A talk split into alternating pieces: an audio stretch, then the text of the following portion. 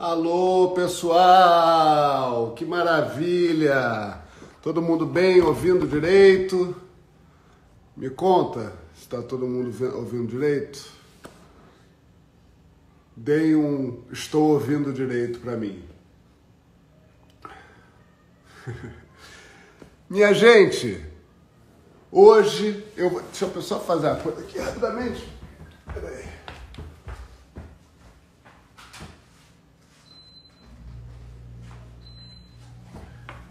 Voltei, voltei.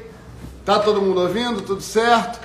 Beleza. É o seguinte, a gente, é, todo mundo confinado, eu aqui confinado, no meu ar, no meu lar, e, e hoje eu te, tenho o prazer de conversar com um cara que eu admiro muito, é, que é o nosso querido Cirão das Massas, Ciro Gomes. É um cara que eu admiro muito porque é um cara estudioso, um cara que sabe das coisas, que é, é, é, se debruça em cima dos problemas, está sempre pensando é, no Brasil de maneira muito séria. É, e aí eu postei um vídeo depois da declaração do presidente sobre o coronavírus, enfim, sobre a sobre o, o, o, o afastamento social e tudo. E eu fiquei muito feliz que teve um monte de gente comentando falando sobre, sobre a questão do que, que isso deve, até quando esse afastamento, essa, essa quarentena deveria é, durar, ao mesmo tempo que a economia, é, a economia ia parar, o Brasil não pode parar, enfim, de qualquer maneira, eu decidi chamar quem entende do assunto para explicar um pouco para a gente de maneira é, é, didática, como ele sabe fazer. Vou chamar ele aqui. Eu já vi ele dando um joinha aqui, ó. Cadê, Cirão? Tô, tô, tô até nervoso, sabia? Aqui ele, ó. Aqui, ó. Transmitir ao vivo. Nunca imaginei que eu ia chegar a esse lugar. Cadê, Cirão? Nossa Senhora, hein? Que prazer te ter aqui. A sua Aline Moraes. Lembra disso? Lembro bem. só contextualizando uma época de campanha de Haddad, a Aline estava muito na campanha do Haddad e eu muito junto com o Ciro, ele falou que eu era a Aline Moraes dele. Olha que prazer. Deixa eu te dar um abraço, um pouco, não sei se todo mundo sabe, mas é seu aniversário e você comemora ajudando o povo a entender as coisas. Um abraço, todo dia eu vejo como você é especial, João. Obrigado, meu querido. Tá tudo bem? Tá em quarentena? Tô, tô em quarentena. Há uma semana atrás eu apresentei os sintomas. Aí fui fazer o exame e era, era H1N1. Tive uma hum. influenza pesada, mas fiz aquilo que tem que ser feito. Me isolei, enfim, todo mundo que eu, que eu, que eu convivi foi, foi advertido e tá tudo certo, graças a Deus. Tá. Senão, é, essa ideia, a ideia que a gente tem aqui é de tentar explicar de alguma forma, você que explica muito bem as coisas, qual é esse equilíbrio né, entre a preservação da saúde e a preservação da economia. Eu vou passar assim, é, é, por alguns lugares, enfim, as suas opiniões pessoais e tudo que você estuda ah, sobre, sobre, enfim, economia, saúde e Brasil. Primeiro, eu quero saber, como cidadão, que, que, que você está sentindo nesse caos que a gente está vivendo, esse isolamento? Se você está assim, efetivamente com medo do que está acontecendo, como é que você está nesse momento? É, eu não cultivo medo. Eu estou ligado, estudando, ligado nas referências internacionais, ligado na ciência, na Organização Mundial de Saúde, porque nessas horas de dúvida, de perplexidade, a gente tem que iluminar nosso medo, os nossos medos, nossa ignorância, que não é, nem todo mundo sabe ou nem é obrigado a saber de, todo, de tudo. Então a gente olha para quem entende e a experiência dos outros povos. E olhando a experiência dos outros povos e aquilo que a ciência diz, a Organização Mundial de Saúde diz, eu estou muito, muito, muito revoltado com aquilo que eu estou assistindo no Brasil, pelo desencontro de informações, porque nesse momento não existe cura nem vacina para a doença. Então vamos deixar claro, não existe cura nem vacina para a doença. Esse é um vírus que tem uma velocidade de propagação que não é comum. Ele é um vírus que cada pessoa contaminada, ainda que não tenha os sintomas, que não esteja espirrando, que não esteja escorrendo o nariz, que não esteja com dor de garganta, que não esteja com febre, cada pessoa contamina quatro.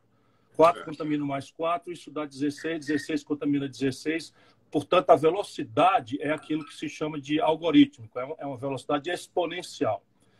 E isto nós estamos assistindo no mundo inteiro. Só para você ter uma ideia, o país mais rico do mundo, onde também se andou discutindo preciosos dias se este ou aquele outro era o caminho, ao invés de radicalizar o isolamento social, foram os Estados Unidos. Eles estão se aproximando muito velozmente de 100 mil casos. E o, e o, governador de Nova York, que é a cidade mais rica do mundo, está dizendo que em duas semanas o sistema de saúde de Nova York vai entrar em colapso. E isso é o que nós precisamos ter clareza, João. Não existe, é, é falso, é mentira. Isso representa uma, uma, uma, uma, demagogia, um populismo de direita e de esquerda que nos desorienta. Não existe essa, essa alternativa entre salvar vidas e salvar empregos, ou salvar vida e cuidar da economia. Isso é mentira uma coisa necessariamente depende da outra. Por quê? Porque a única, não tem duas, não tem três, não tem quatro, a única providência capaz de desacelerar a velocidade genocida com que esse vírus se espalha é o isolamento social radical. Perfeito. Se isto é verdade, e é verdade, que ninguém duvide disso, ninguém, pelo amor de Deus, não interessa político de estimação. Nós estamos falando da vida das pessoas e da economia. Então, veja, se é verdade, como comovidamente é verdade, que só tem uma saída, o isolamento radical, o Brasil precisa fazer aquilo que todos os países estão fazendo: financiar esse isolamento radical. Percebe? Porque claro. uma, coisa, uma coisa depende da outra. Claro. Ontem nós tivemos a primeira providência, muito atrasada, foi razoável, é bastante razoável, é suficiente, em que 600 reais por pessoa, limitada a duas pessoas por família, devem receber essa renda mínima. Começando pelos desempregados, pelos informais, pelos autônomos, que eles chamam de MEI, que é microempreendedor individual. Isso dá, no caso brasileiro, algo ao redor de 70 milhões de pessoas. 70 milhões de pessoas com uma média de 600 reais dá 42 bilhões de reais por mês. Isso significa que com menos de 150 bilhões de reais nós compramos três meses, que é o tempo provável crítico que nós precisamos comprar para fazer um freio de arrumação na velocidade de expansão do vírus. E por que a velocidade de expansão do vírus? Você me interrompa se eu estiver falando demais. Não, não, tá bom, tá por bom. Quê? Porque os números, os números são também muito sóbrios. Não, não, não, precisa, não precisa ter simpatia ou antipatia. Depois a gente vai apurar as responsabilidades políticas e não vai ficar pedra sobre pedra. O Brasil vai ver claramente quem é responsável pelo quê. Portanto, eu não perco um segundo, nem uma palavra sequer, em apuração de responsabilidade política, embora a nossa luta tenha que ser, seja para pressionar quem tem o poder de decidir. Portanto, Mas é isso que, eu quero, isso que eu quero entender você acha que o Brasil está demorando para reagir? Porque essa Crítico, questão. Fala. Críticos dias. Nós estamos demorando, nós, estamos, nós temos já 30 dias do coronavírus. É, que essa é a dificuldade. Pois é. Então, veja, mas em 30 dias a nossa curva de velocidade está pior do que os piores curvas do mundo. Nossa curva está é. pior do que da Espanha. Nossa curva está pior do que da Itália. Nossa curva já está pior do que a dos Estados Unidos, que hoje é o epicentro da, da crise. Então, repare, deixa eu explicar aqui uma coisa com números rápidos. Nós, brasileiros, somos 208 milhões de pessoas. Se, na melhor hipótese, na melhor hipótese, apenas 10 em cada 100 se contaminarem, nós estamos falando de 20 milhões e 800 mil pessoas, João, que estarão contaminadas. E aí, o sistema cinco, de saúde colapsando. É isso. Em 5 de cada 100 casos, essa contaminação assume, só em 5, então, aquilo que o Bolsonaro está dizendo, que 90% é assintomático, parece uma gripezinha, não é desconectado da estatística, não. Mas vamos supor que seja não 10, como ele está falando, mas apenas 5 em cada 100, que é o que a estatística está indicando, adquire a versão grave da doença. Que eu vou dizer para quem estiver duvidando, sabe o que é? Tira um peixinho do aquário e veja o que acontece com ele. Ele é. morre se debatendo sem fôlego. É assim que o coronavírus mata e não é mata velho, não. No Brasil, a média de idade de contaminação dos internados hoje é de 49 anos. É. Portanto, a média é 49. Tem morre muita gente com 40, com 42, com 16, com 15, criança, embora estatisticamente os velhos, os idosos sofram mais. Então, veja, se 10% apenas foram contaminados, dá 20 milhões de contaminados. Se 5 de cada 100 dos contaminados adquirirem a versão grave, nós estamos falando em 1 milhão e 40 mil pessoas precisando de leito de UTI e de respirador para não morrer sem fôlego, afogado. E não tem, né? Só, o Brasil só tem 40 mil. Estou é. falando de um milhão de pessoas. Portanto, comprar esse tempo para que a gente demore o máximo possível para que esses números selvagens, velozes, se consumem, significa que não irão morrer pessoas. Mas nós já perdemos o tempo crítico. Nós estamos com gente no Brasil fazendo carreata dentro de carrão de luxo, para as é. pessoas voltarem ao trabalho. É. Pois bem, isso já vai atenuando as providências. Quatro estados brasileiros, em nome dessa loucura que o Bolsonaro está produzindo, desse genocídio que ele está produzindo, já abandonaram as providências. Portanto, nós vamos acelerar esses números. Deixa claro. eu te dizer, isso não vai acontecer, isso já está acontecendo. Pois é, e é isso que eu queria saber. O, o que, que o governo federal efetivamente está agora fazendo? Veja, a providência básica não é de determinar a quarentena, você está vendo o que está acontecendo. Pois é. Então, ao invés de radicalizar, porque quanto mais a gente radicalizar o isolamento social, mais rápido a gente consegue infletir a curva, derrubar a curva, mais rápido a gente consegue sair da crise. Claro. Da crise sanitária, que é a parte, vamos dizer, urgente, criminosa do assunto. E a parte da economia, o Congresso Nacional precisa consumar e o governo operacionalizar, porque não é simples você fazer chegar na mão física de 70 milhões de pessoas com defeito de cadastro. Nós temos uma espécie de cadastro único do Bolsa Família e da população mais vulnerável, mas as pessoas que estão no Uber, que, estão, que são autônomos, que são vendedores ambulantes, que são, enfim, um, um 70 milhões de pessoas entre claro. desempregado aberto, nós vamos ter dificuldades operacionais para fazer chegar a ele. E há um defeito na providência do Congresso Nacional, é que isso foi dado sem condicionalidade para as empresas. Ainda está em tempo do Senado corrigir. Mas todo mundo que está fazendo esse programa com o público está credenciando as, a rede de, da economia, o comércio especialmente, que logo em seguida se habilita com a indústria, para que eles atendam determinadas condições. A primeira é não demitir. Porque você precisa pois que é. as pessoas que estão empregadas não sejam demitidas. Portanto, você vai dar uma ajuda que vai basicamente circular, deixa eu te explicar, vai circular mais dinheiro do que estava circulando antes do coronavírus. João, olha como as coisas são no Brasil. Hoje, no Brasil, antes do coronavírus, 100 milhões de brasileiros estavam vivendo com 413 reais por pessoa por mês. Esse é o tamanho da tragédia estrutural do Brasil. Se nós vamos fazer chegar a 600 reais, o comércio tende a, a diminuir muito o seu, o seu, a sua depressão. A sua Mas você acha que passa no Senado isso? Condicionado? Veja bem, eu não acho nada. Eu acho que nós temos que brigar, pressionar, esclarecer, lutar, porque senão vão fazendo.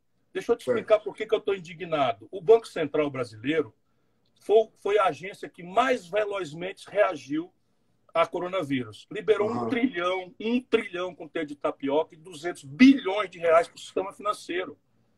1 trilhão e 200. Está errado? Não, não está errado. É preciso irrigar o sistema financeiro. Mas qual é a intenção de irrigar o sistema financeiro? Fazer com que os bancos tenham dinheiro para emprestar. Sabe o que está acontecendo, João? Hum. Os bancos estão retraindo os empréstimos e aumentaram a taxa de juros. Nesse é claramente momento. caso de cadeia. Explorar claro. uma epidemia para matar devedores com dinheiro público ou dinheiro que foi regulamento, é, de forma regulada, liberado pelo Banco Central. Então, nós temos que substituir os bancos privados pela Caixa Econômica e pelo Banco do Brasil. Enfim, pelos bancos públicos, para que eles possam passar o dinheiro para as empresas, que é uma providência que tem que tomar, de novo, mediante condição de que não demitam, que uhum. não reduzam salários, que preservem os empregos. Nós estamos falando, pelo amor de Deus, de três meses. Financiar o capital de giro das empresas com esse dinheiro é perfeitamente praticável. Dilatar prazos de recolhimento de imposto, acabar com as obrigações acessórias, são coisas práticas. mas como é que faz? Pra, mas como é que faz para assistir as pessoas, enfim, as pessoas que precisam ser a assistidas? Minha proposta, a minha proposta foi estudada com detalhes e imaginada por um grande economista brasileiro que conhece o mercado financeiro, é um homem muito prático e é um idealista, chama Eduardo Moreira. Basicamente, eu até vou fazer uma live com ele amanhã, acho que 10 da manhã, 10 da manhã no, no YouTube, para a gente ajudar. Como é que faria? A Caixa Econômica, dependendo da nossa proposta, que é a forma mais rápida de fazer, a Caixa Econômica deveria, em cima desse cadastro, e uhum. deixar um telefone, uma mesa de telefone aberta para quem precisasse cadastrar, lançar um cartão de débito, um cartão de plástico, um cartão magnético, Caixa Econômica, eh, Corona, etc., e depositar nesse cartão, nesse cartão de, de, de débito, esses 600 reais.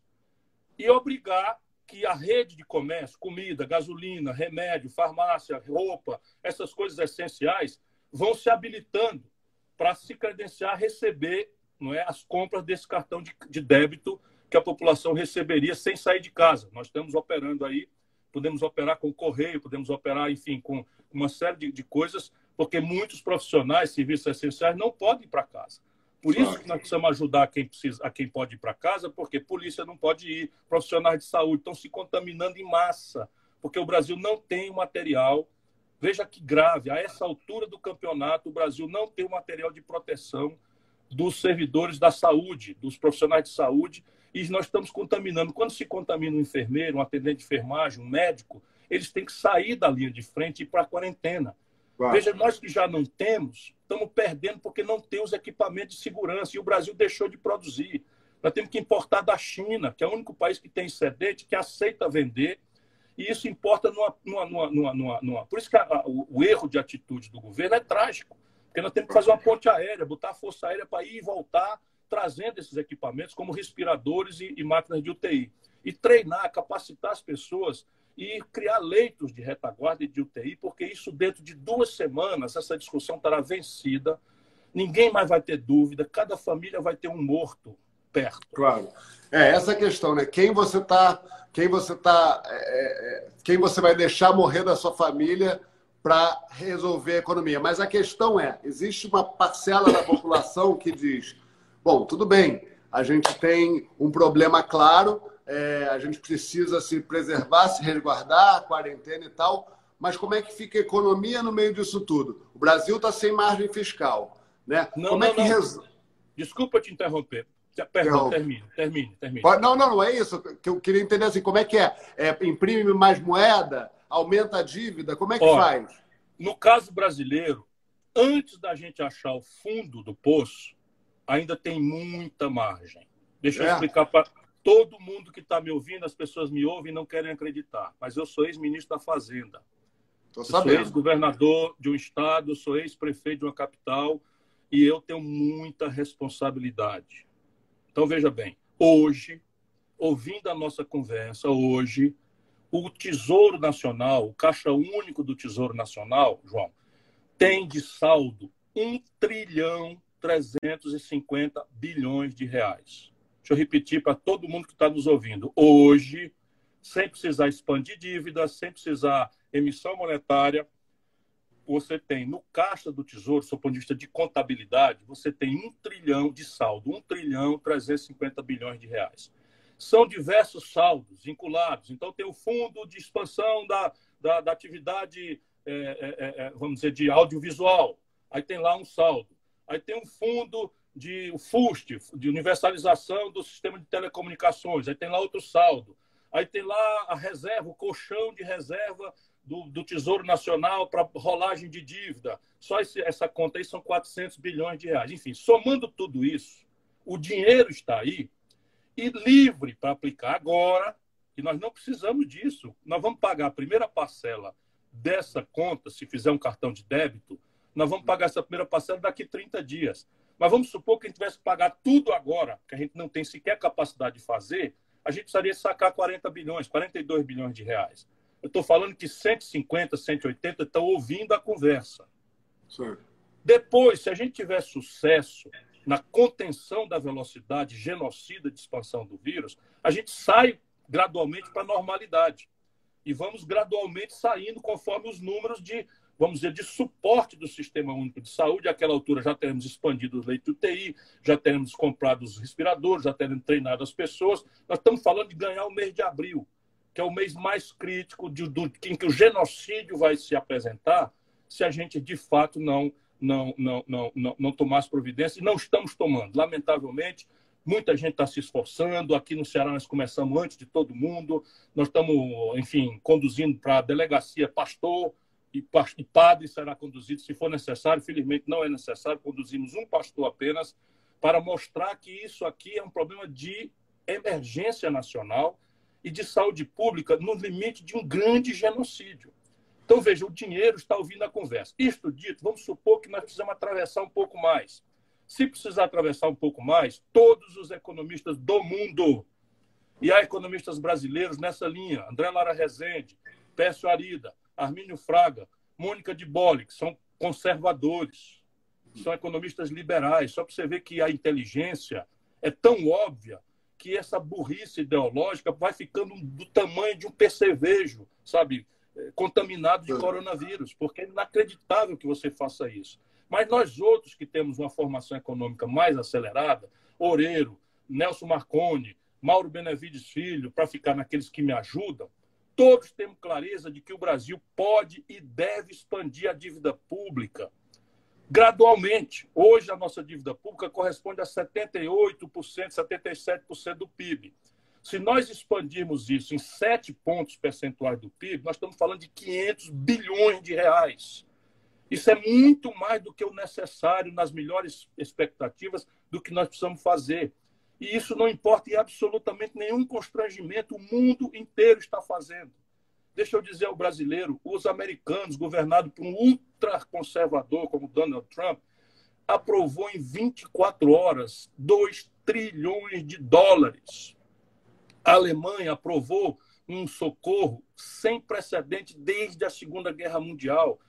A Itália aprovou, todo mundo está fazendo, só nós é que estamos com o passo atrasado. Quem é, quem qual país você acha que está lidando melhor com essa crise?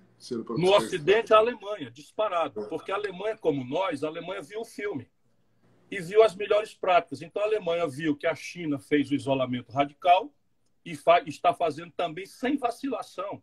Lá está regulamentado, pode sair até, até mil metros de casa, só pode sair uma pessoa acompanhada com a outra se for da família. A polícia está na rua pedindo a carteira de identidade, mandando voltar para casa. Então, essa é a primeira. Segunda, o teste Deixa eu te falar, João, numa hora como essa, esses números que nós estamos vendo hoje anunciados, é, é, é, 90 é, mil e, e, e, não sei quantas é, é contaminações, isso é um olhar para o retrovisor. Porque o Brasil só está testando as pessoas que estão críticas no hospital. A Alemanha está imitando o que a Coreia do Sul fez. A Coreia do Sul fez o quê? No que deu sinal, ela tem condição de produzir, ela tem uma indústria nacional dela, e é, tomou a decisão. Mas é então. Partiu, partiu para testar todo mundo. Aí sim você pode segregar quem vai e quem não vai. Testa todo mundo. Quem tiver o coronavírus, isola. Quem não tiver, não isola. Nós no é. Brasil não estamos testando nenhum em cada 100. É, não tem não teste tem aqui, né? Pois é, é. promessa para amanhã, promessa para depois, promessa para depois da manhã. E nós não estamos testando. Então, a Alemanha, isolamento radical, teste para todo mundo.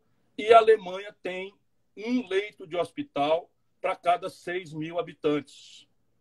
Então, chegou com, com, com, com, com sintomas do coronavírus, porque já foi testado, a Alemanha mete um respirador, mete um tratamento intensivo e a cura é de 90%, 99%, 99%. Então, a letalidade na Alemanha é a menor possível. Quem errou o passo? A Itália errou dramaticamente, o Brasil está fazendo igual. Pois é, a isso quer dizer. A Espanha errou o passo, está é. fazendo igual. O Brasil está fazendo pior do que a Itália, do que a Espanha e os Estados Unidos erraram o passo. E o Brasil está fazendo. Agora, eles corrigiram, todos os três corrigiram. O Brasil, tendo esse filme já visto, está exatamente insistindo no erro que todo mundo já viu que cometeu. A Itália, a Itália, na verdade, esse, esse movimento do que surgiu, o Brasil não pode parar e tal, a Itália fez ali quando eles tinham 20 mortos, eles fizeram a mesma coisa e hoje, é, é, hoje o, o, o, prefeito foi pedir desculpa, o prefeito de Milão foi pedir desculpa da, da Giuseppe, alguma coisa, esqueci o nome dele, é foi pedir desculpa.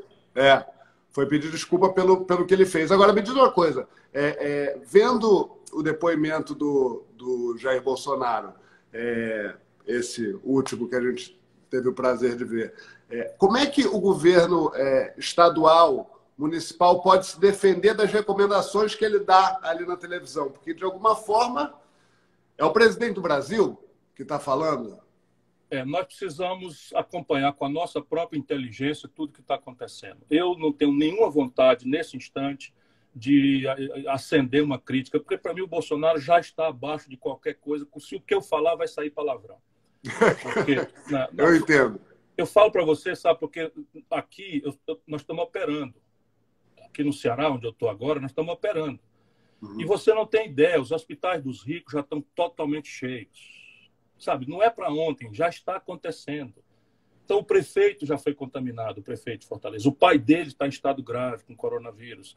Então, a razão de Fortaleza estar tá assim, você veja, nós entramos na justiça aqui, o governador Camilo Santana, que está agindo com muita seriedade, nós entramos na justiça, o Camilo entrou na justiça para proibir voos dos Estados Unidos, que é hoje o epicentro global da crise. E conseguimos, da, da Justiça Federal no Ceará, uma liminar proibindo os aviões de descerem no Ceará. Sabe o que, que o Bolsonaro fez ontem? Hum. Cancelou essa, essa liminar na Justiça Federal, no Tribunal Regional da Quinta Região, que são, infelizmente, irresponsáveis, não há possibilidade de eu não dizer isso, irresponsáveis, com todo o respeito que eu tenho pela Justiça. Caçado, estão chegando 3 mil pessoas dos Estados Unidos. Então, 3 como é que... pessoas do lugar mais infectado do mundo estão chegando em Fortaleza, porque esses canalhas que nos governam, pronto, falei, estão né, é, tão, brincando. Mas e como é que você faz para se resguardar disso? Essa é a questão. Do, do uma... O cara vai lá, dá uma canetada e. e... É. Infelizmente, infelizmente, nós vamos pagar isso com mortes. Infelizmente. Porque o, o sinal, quando a gente diz todo mundo fazer, você imagina um cidadão que vende picolé. Então ele vende picolé e ele faz o seguinte: ele sai de manhãzinha, passa na sorveteria, compra o picolé fiado, vai para Beira-Mar, para Iracema, Fortaleza, e vende picolé durante o dia inteiro. Aí consegue juntar ali 300, 250, 200 reais. Volta para casa e paga a comida. Então, nós estamos pedindo para esta pessoa não ir para a rua. Chega a ser, sabe, cruel, porque esse é o problema do Brasil, não é a Itália nem a Espanha. Pois é, essa é a grande questão. Então, veja, nós precisamos ter um sinal único, coerente às urgências necessárias, porque um pai de família como esse não tem o que comer. Portanto, a renda para ele tinha que chegar anteontem. Eu não posso pedir para ele ficar em casa sem dizer, meu irmão, fique em casa que eu vou te dar um cartão de débito que você vai ter 600 reais, pelo menos, para pagar a comida.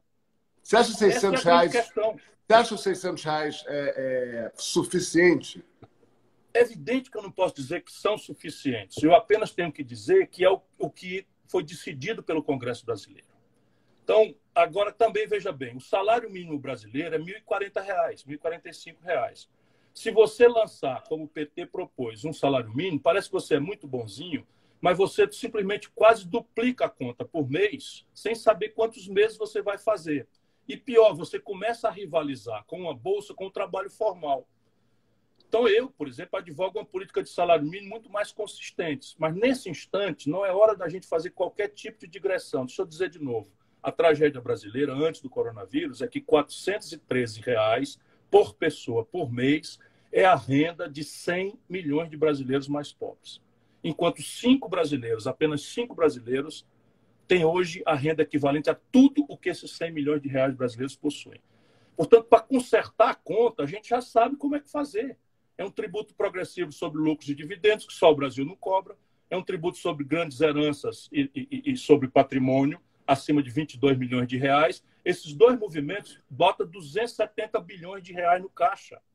Eu estou falando é. aqui que em três meses a gente precisa de 150 bilhões que já estão no caixa hoje. E a gente estava ouvindo falar de uma reforma tributária e estava pouco ouvindo pouco falar sobre aumento de imposto sobre grandes fortunas. Olha, quem manda no poder político brasileiro são os barões do setor financeiro.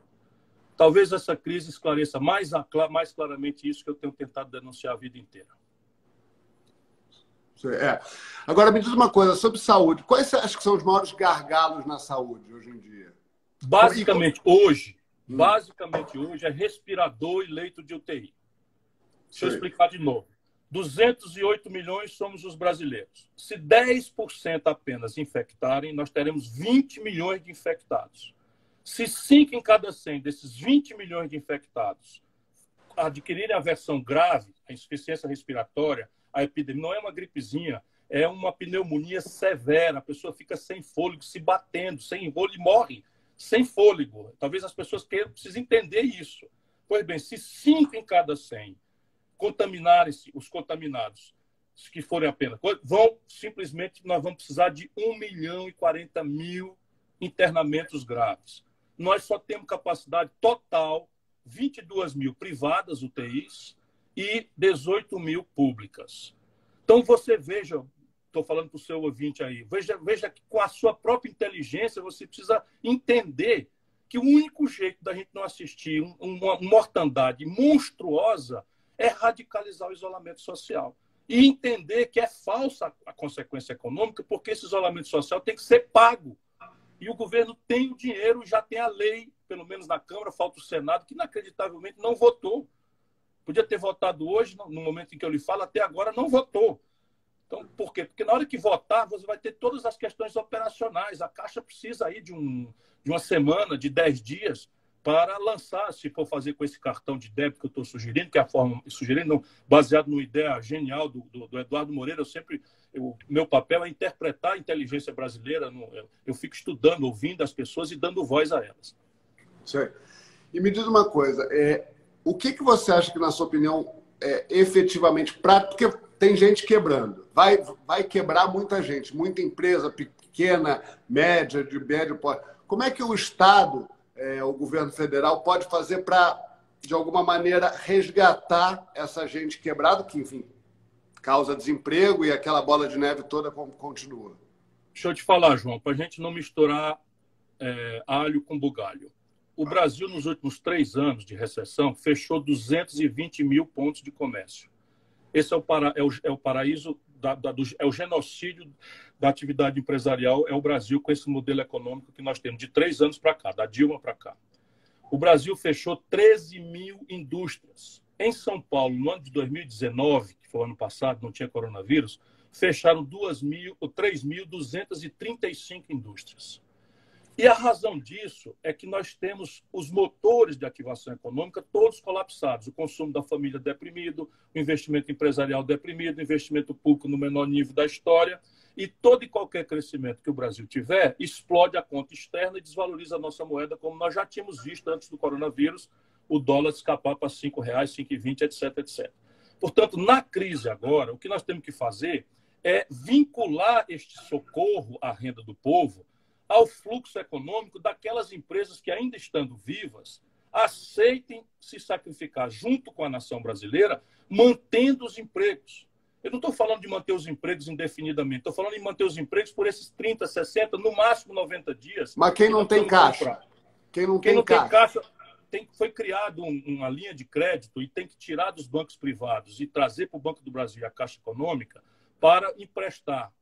Então, o dinheiro tem que ser emprestado a juro absolutamente negativo para capital de giro para aquelas empresas que se comprometerem a não demitir as pessoas. Nós só precisamos de 60 bilhões de reais para isso. E não é dinheiro dado, é dinheiro emprestado que também o Banco Central liberou 1 trilhão e 200 bilhões de reais. Só que liberou para os bancos. E os bancos estão aumentando a taxa de juros, João. Os cinco bancos em que os que nos governam esses últimos 20 anos permitiram que apenas cinco bancos concentrasse 85% de todas as transações financeiras. Botar dinheiro na mão desses canalhas para eles aumentarem a taxa de juro, francamente, é um crime. Mas desculpa a pergunta ingênua. Por que é permitido que eles aumentem a taxa de juros? Porque o Brasil adotou um regime liberal em que não há regulação, mas é um liberal que não tem concorrência. Então, veja, se você não regular, ou seja, eu vou liberar o dinheiro do compulsório, que foi liberado, vou liberar o dinheiro não é, do, do, das reservas, vou liberar debentos, etc, etc. Dá 1 trilhão e 200 bilhões, ligeirinho eles fizeram. Não conversaram, não precisa de Congresso Nacional, já fizeram 1 trilhão e 200. E não botaram nenhuma condição, bastava dizer o seguinte, se os bancos utilizarem esse dinheiro para esta linha, capital de giro para micro e pequena empresa, mediante a condição de não desempregar, rolagem de dívida, adiamento por 60, 90 dias do, do, do vencimento do cartão de crédito, Sabe quanto é que eles, sabe o que, eles fizeram? Aumentaram o juro do cartão de crédito rotativo para 322% hoje. Mas como é que? Hoje, hoje esses vagabundos aumentaram. O que é cartão de crédito? É o capital de giro da classe média. É, realmente. 322% não... de juro ao ano. Sabe quanto é que o American Express, o Visa, o Mastercard cobram nos Estados Unidos? Antes da crise? 9% ao ano. É. Agora, Agora, esses canalhas, bandidos, criminosos, estão cobrando 322%, aproveitando a tragédia sanitária, o desespero do nosso povo. Foi. Quando, quando a, a, a tragédia vira oportunidade comercial. Agora, é, vou fazer uma pergunta para você, que eu estou com medo de fazer, mas eu vou fazer. Paulo Guedes, Ciro Gomes. O Paulo Guedes é basicamente um incompetente, intoxicado hum. ideologicamente. E uma tragédia dessa revela os limites da competência e da intoxicação ideológica. Então, veja, se o Paulo Guedes entrar na internet, ele vai ver o que o Fed americano fez. Ninguém pode acusar os americanos de serem socialistas, de serem comunistas. Não. Se ele entrar na internet, ele vai ver o que o Banco Central Europeu está fazendo. Ele vai ver o que a Alemanha está fazendo, ele vai ver o que a Itália está fazendo, a Espanha está fazendo. Enfim, todo mundo está fazendo. Desculpa, todo mundo, sem exceção de nenhum país do mundo, está fazendo providências que a gente chama, tecnicamente, de anticíclicas, ou seja, o ciclo é de retração, o Estado tem que correr para atenuar essa retração econômica. E ele resiste, porque ele não tem competência, parou de ler faz muito tempo, e é um cara intoxicado ideologicamente. Ele, ele é comprometido com esse ideário né? É, estúpido que só existe hoje no Brasil, não mais em nenhum lugar do mundo. Eu estou lendo aqui uma pergunta da, da, de uma ouvinte aqui, que ela diz que o Brasil não tem condição de emprestar sem os bancos porque não tem capacidade via Caixa Banco do Brasil ela está dizendo que o Banco do Brasil e a Caixa não têm capacidade? É. Ah, mas ela está completamente enganada. Não é? Você tem, até porque isso hoje tudo é virtual, isso tudo é online. Se você quiser, você abre um, um aplicativo, uma, uma sessão no aplicativo do Banco do Brasil, me dá meu celular aí para mostrar. Mas você abre e tem lá empréstimo. E as linhas de crédito, capital de giro para as empresas, etc, etc, você faz pela internet. Isso Aqui, ó. Isso aqui, peraí. Já estava no Banco do Brasil. Não, mas é. Deixa eu mostrar aqui. Aqui é o aplicativo. Certo. Então, se você entrar, tem lá numa seção, tem empréstimo. Mas isso certo. você faz, você faz se quiser, operacionalmente, não tem muita complicação. Você, operacionalmente não tem muita complicação, até porque aqui nós estamos falando de velocidade. E qual é o grande inimigo da velocidade? São as precauções. Então, as garantias, o cadastro, etc, etc. Você pode botar o seguinte, que a fraude, neste caso, será punida com o décuplo do valor fraudado e com cadeia. Sim. Que é o que Agora, o mundo faz. Os americanos fizeram em 24 horas. Sim. Agora, me diz uma coisa. É, tem muita gente, iniciativa privada, doando para ajudar na crise do coronavírus. Você acha que assim que, que, que a caridade, né, que essa é, é, a filantropia, se é, se é que a gente pode chamar assim, é necessária? Como é que ela pode ser usada nesse momento? Olha, ajuda, mas a minha sugestão é que ao invés de boa fé de doar para o governo, que está caindo nessa barafunda, que cada pessoa possa adotar uma, duas, três, quatro, cinco, quantas possa famílias diretamente. Hum. Ajudar as famílias diretamente porque a caridade não terá nenhuma eficácia na questão de leito de hospital. Você pode comprar, lá, doar um milhão de reais, um, um respirador custa 52 mil reais. Então, um milhão de reais que você doar, que pouquíssima gente pode fazer, dá para comprar, enfim, 100 respiradores. Isso é importante? É muito importante. Vai fazer diferença de vida ou morte para um.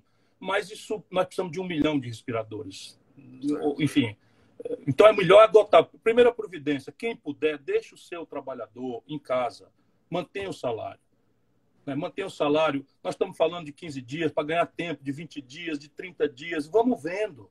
Né? Vamos vendo. Agora, o egoísmo, o egoísmo, ficar nessa discussão pusilânime, vil, de emprego versus vida, isto é que nós precisamos reprimir no Brasil. Eu, por exemplo, estou limpando, eu sou um cara pluralista, eu gosto de ver o que, é que eles andam pensando, mas eu estou limpando o meu Facebook de toda esta gente imunda que, infelizmente, o Brasil produziu e que o Bolsonaro cita todo dia.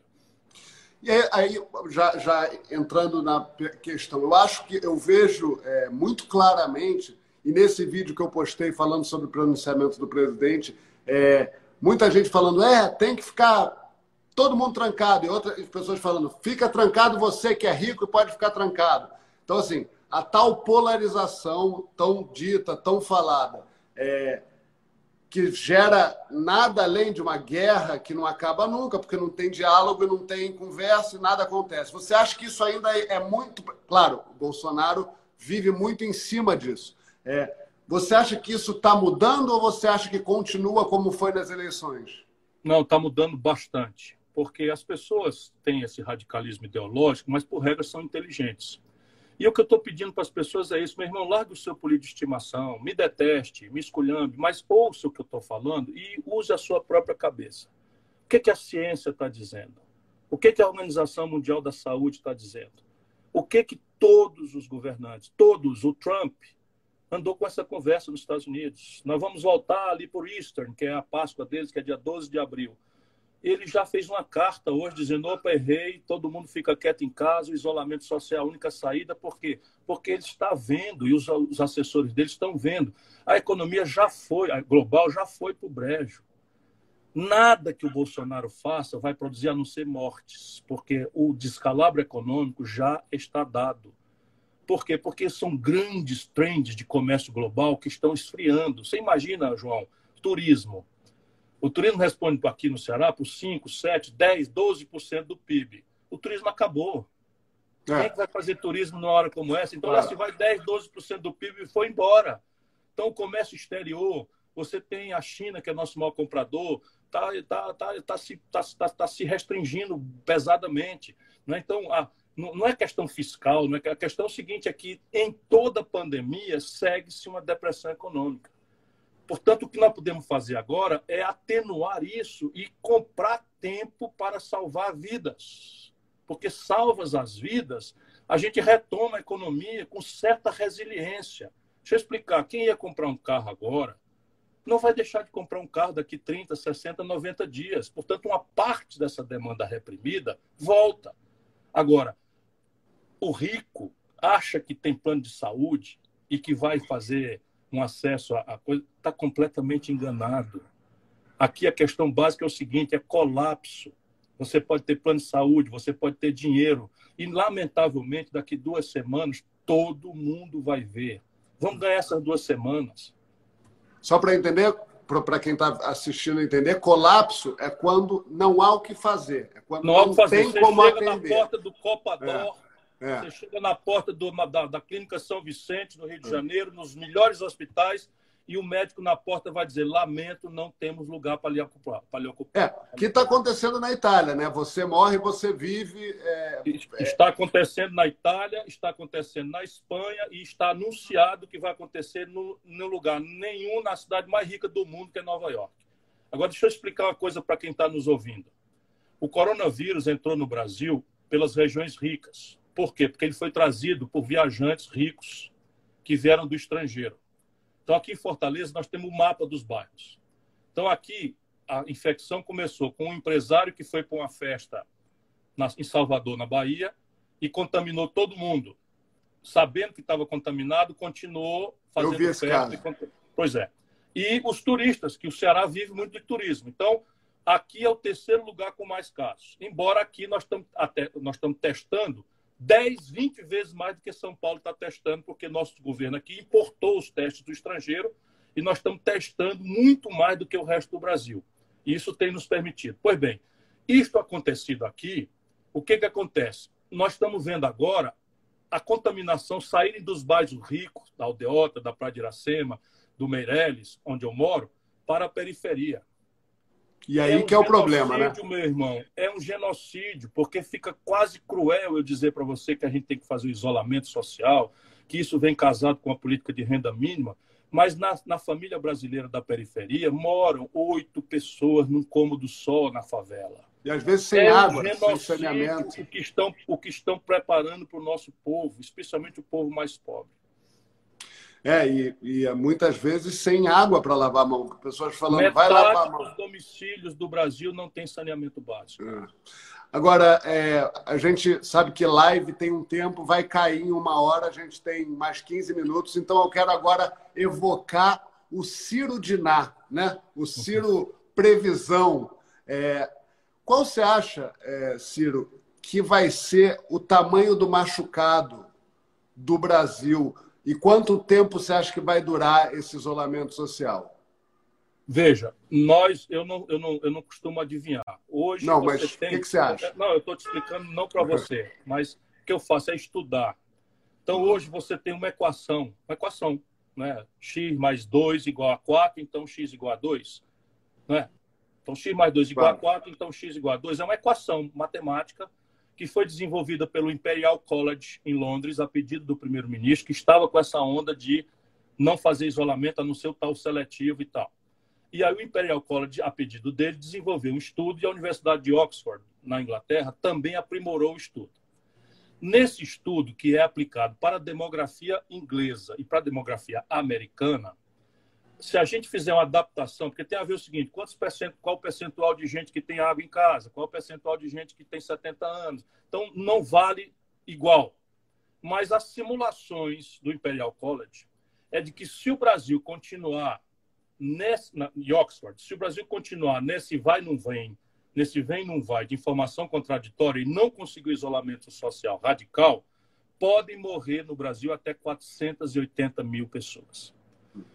Evidentemente que eu espero que a gente consiga, por isso que eu estou levantando a voz, falando pelos cotovelos, eu não quero falar de política, eu quero ajudar as pessoas a criar uma consciência pela sua própria inteligência.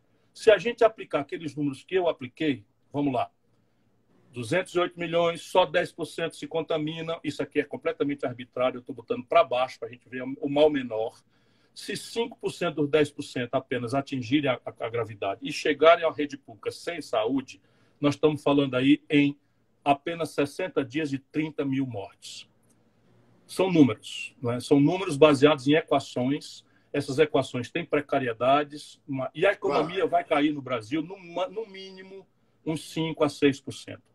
É, que... isso, isso que eu queria saber. Na, na saúde, mas e na economia? O que, que você acha que vai Bom, efetivamente? Fundação Getúlio Vargas, que eu me ajuda muito, o meu coordenador de pensamento econômico, o professor Nelson Marconi, hoje está em Harvard, mas ele tem. A, a Fundação Getúlio Vargas já fez os primeiros ensaios, a queda de 4,4%. A Mônica de Bolle, que é uma brasileira extraordinária economista, também simula e já está chegando a 6% de queda. E, na verdade, tudo vai depender da eficiência que nós tivermos nessa primeira etapa. Por quê? Veja, veja como é cruel. Se a gente tiver êxito na primeira etapa, e nós não estamos tendo, porque o Bolsonaro saiu na contramão, então tem muita gente.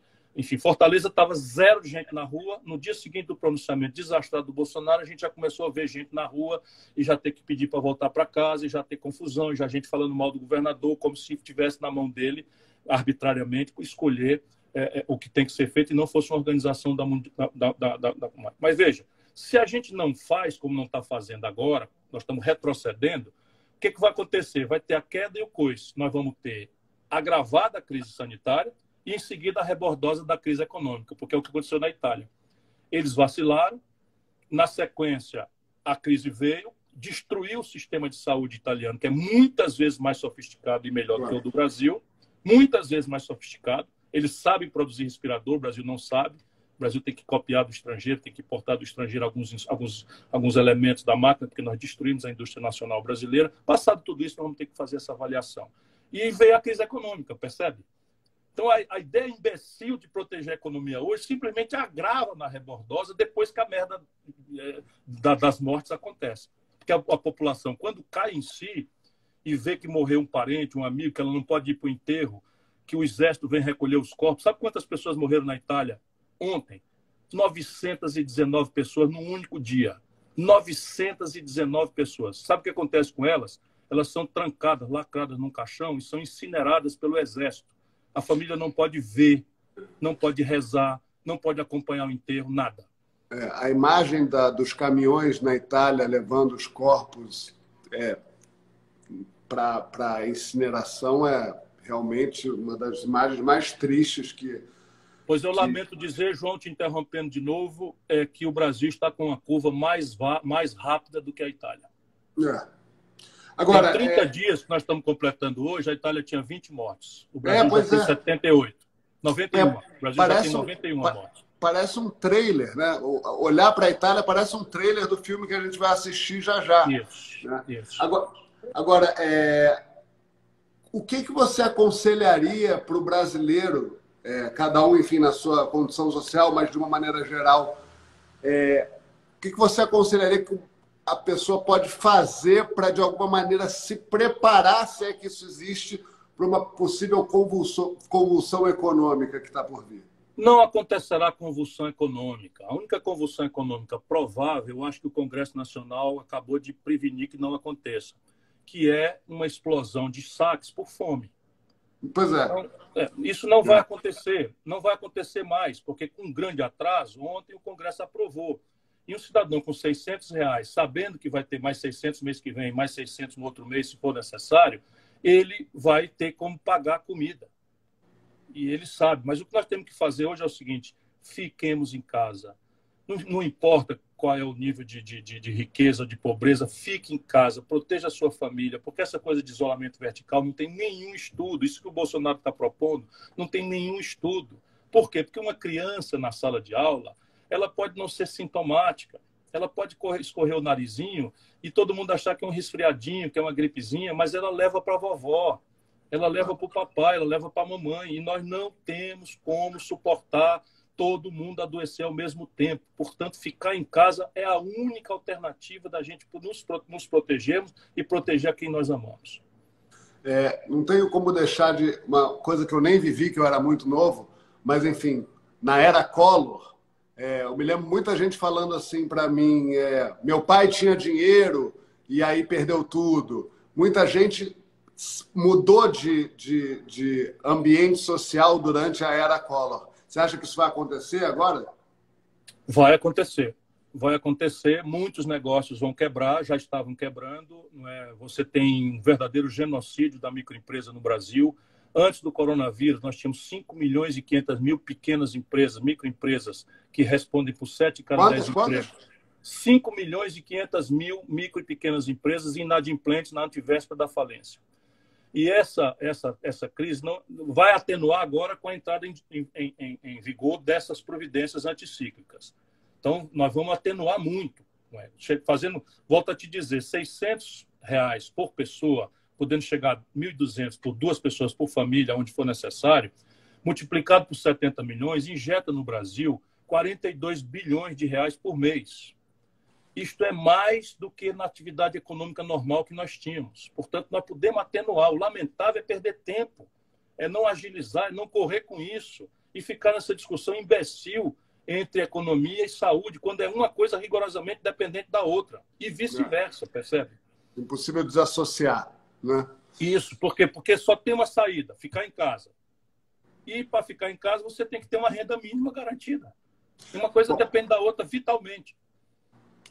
Então acho que conseguimos resumir, depois de tanto papo, isso, né? Fique em casa e o, a única saída é assistir uma, uma, uma assistência emergencial às pessoas que mais precisam. É isso. É Fique em casa, ajude quem você puder ajudar diretamente. Parabéns a você por estar no dia do seu aniversário que Deus lhe cubra de muita saúde, muito sucesso, que no seu caso é pleonasmo. Obrigado, Ciro. Olha, boa quarentena para você. Foi um Gisele tá grande... está aqui do lado mandando um beijo. Manda um beijo para ela também. Foi realmente um grande prazer. Sabe como eu sou seu fã, como eu admiro o seu trabalho. É, e, e, obrigado aí por esclarecer. A gente teve uma live de, de milhares de pessoas, muitas dizendo Cirão presidente, que eu li aqui. E Vamos salvar é o Brasil, depois a gente fala de política. Muito bem. Muito obrigado, Ciro. Até mais. Obrigado, um forte abraço, João. Forte abraço.